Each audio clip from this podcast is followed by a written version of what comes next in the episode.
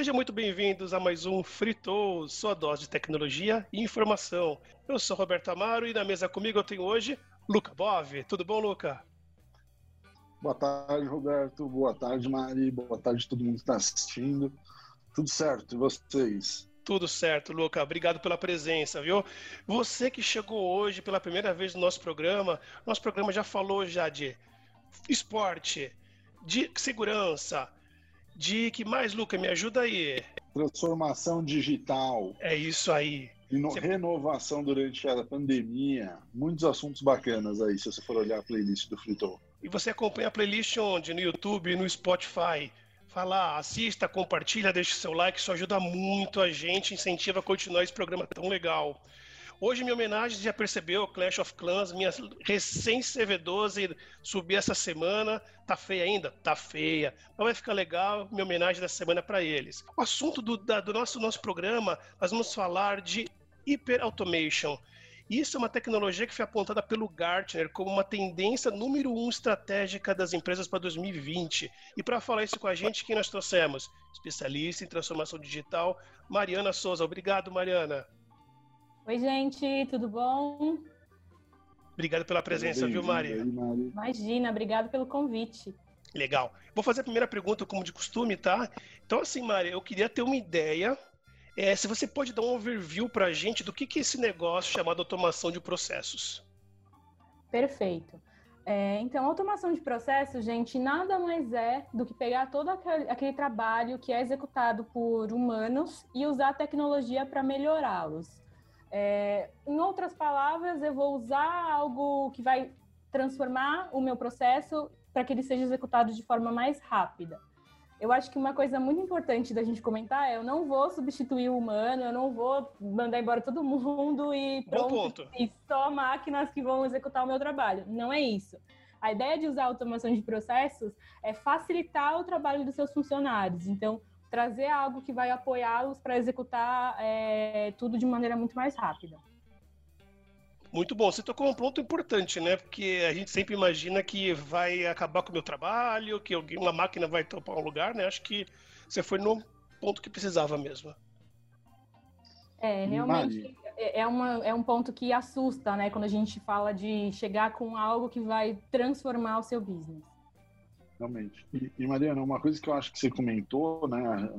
No sentido de transformar os processos, eu tive uma, uma conversas com algumas empresas recentemente e uma preocupação grande que eles têm é ah, tá bom, tecnologia é muito legal, mas os processos em si muitas vezes precisam ser repensados, né? Não é simplesmente encaixar uma peça tecnológica em cima da empresa e esperar elas rodarem. Como que você vê esse conjunto que, que as empresas de tecnologia precisam trazer entre você ter a tecnologia ideal e a expertise de negócio para conseguir ajudar as empresas a fazer essas transformações de automação. Bom ponto, Luca. Isso é, é, importante. Uma vez me falaram uma frase que eu nunca esqueci, que é não, não tem como a, automatizar o caos.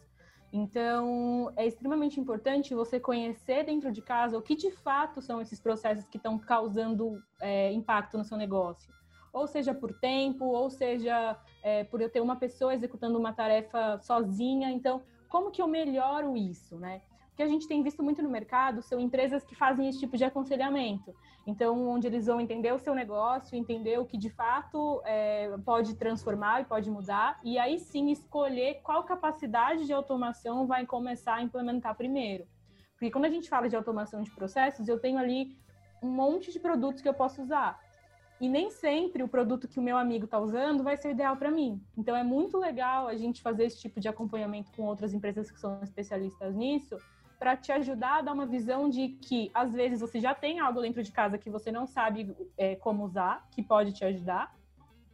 E o que além disso você consegue colocar de novo. Então minha dica é aí, quero automatizar, o que, que eu faço? Ponto 1. Um, é, procure uma empresa para conversar com você, uma consultoria, para te dar esse apoio, entender o que, que você tem dentro de casa e o que, que falta para te iniciar nessa jornada de automação. Você comentou um ponto legal também, que é você vê o seu amigo automatizando e você também quer.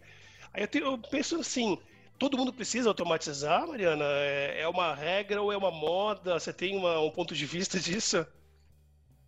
Então, depende. É, tem processos que não tem como ser automatizados. Eu acho que o legal aqui, mais uma vez, entender como, qual vai ser esse processo, tá? Vou te dar um exemplo aqui de processos que podem ser automatizados.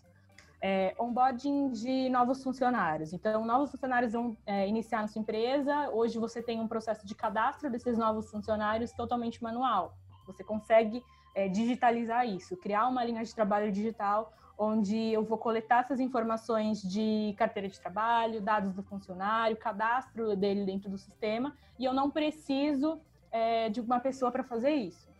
Um outro exemplo muito comum também é em loja online, onde você tem uma grande quantidade de pedidos e você precisa emitir muitas notas fiscais, por exemplo.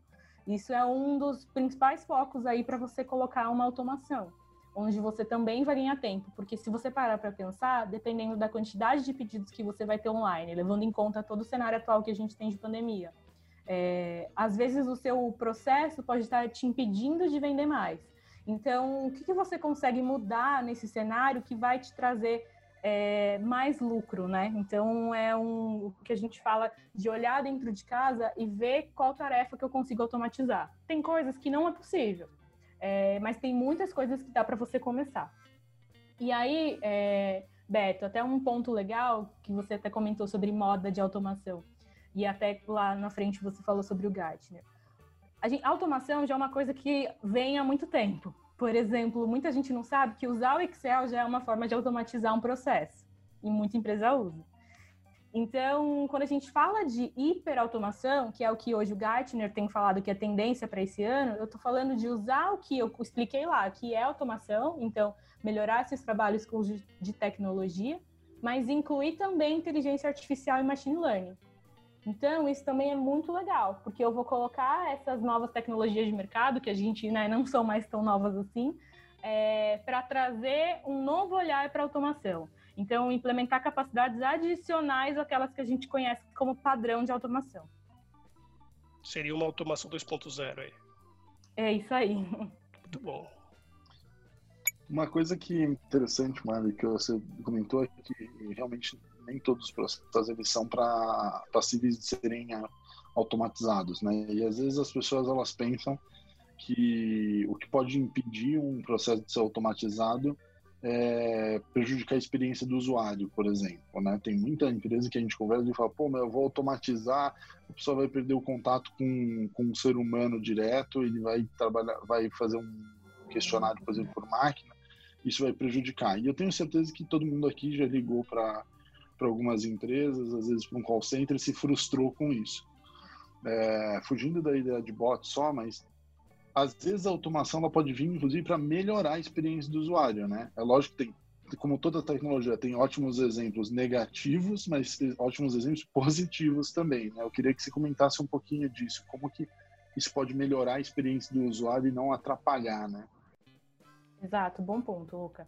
É, isso de fato acontece. Existem casos em que a gente tem uma, um review negativo né, do uso de tecnologia em alguns pontos, mas aquele exemplo que eu falei, por exemplo, de RH, é, a gente consegue colocar a, a hiperautomação no RH, então, quando o onboarding novamente do funcionário, eu consigo também fazer o atendimento dele para questão de férias, dúvidas da empresa. Então, eu coloco um front usando inteligência artificial, onde eu vou ter todo esse apoio, todo esse contato, tá? A gente já, já faz isso em algumas empresas, e por trás disso, eu tenho automação rodando. Então, toda a questão de atualizar dados cadastrais, atualização de outras informações que fica dentro do sistema, é executado por um sistema de automação.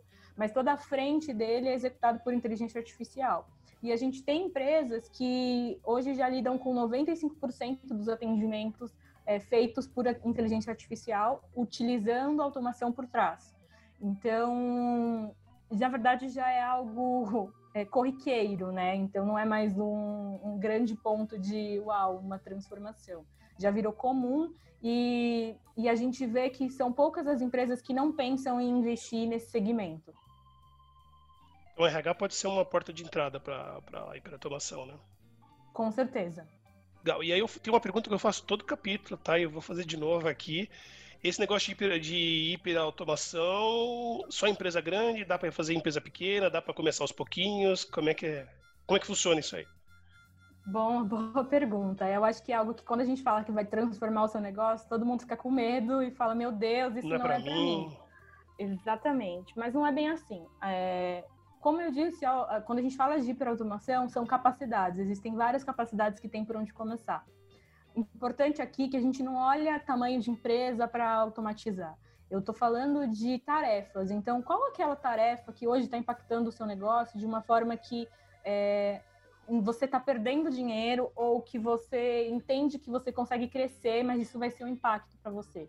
É legal você analisar por tarefa. Então, todas as empresas têm algo que, que tem como melhorar, que hoje está sendo um gargalo.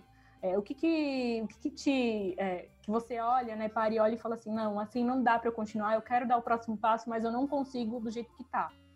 É, é, algo que, que tem como me ser melhorado. Existem várias capacidades de automação para todo tipo de, de, empresa, então eu tenho várias tecnologias que, que podem ser colocadas e não só necessariamente para empresas grandes.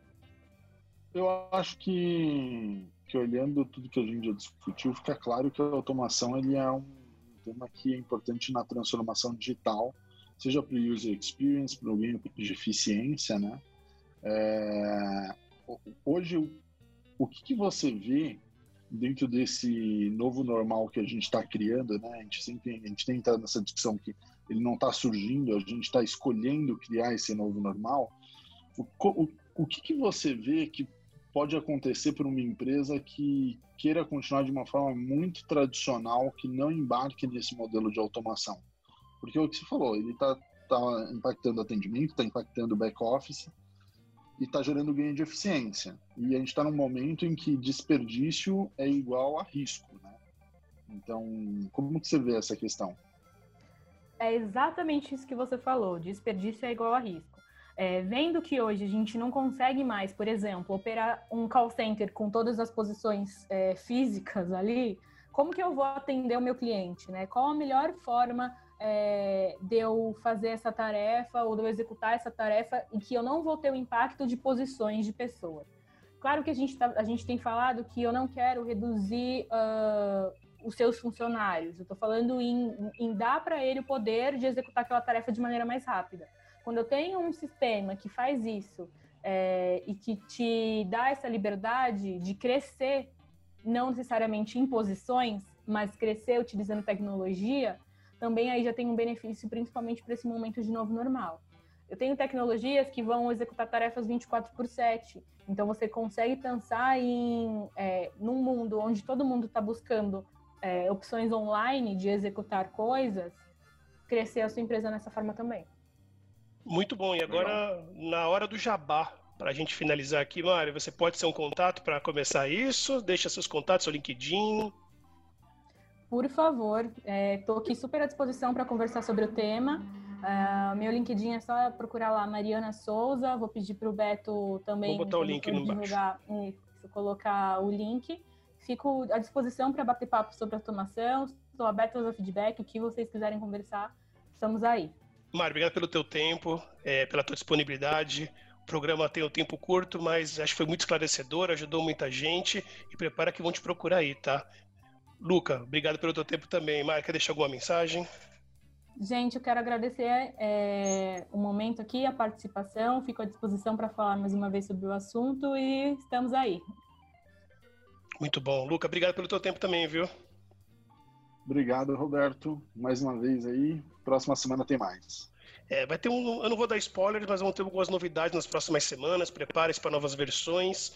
A gente não para de inventar coisa aqui, viu? Gente, não deixa de curtir, compartilhar, ajuda muita gente, mande seu feedback, a gente fica muito contente de receber o seu contato. Nos vemos no próximo capítulo e. Fritou. Fritou. Fritou.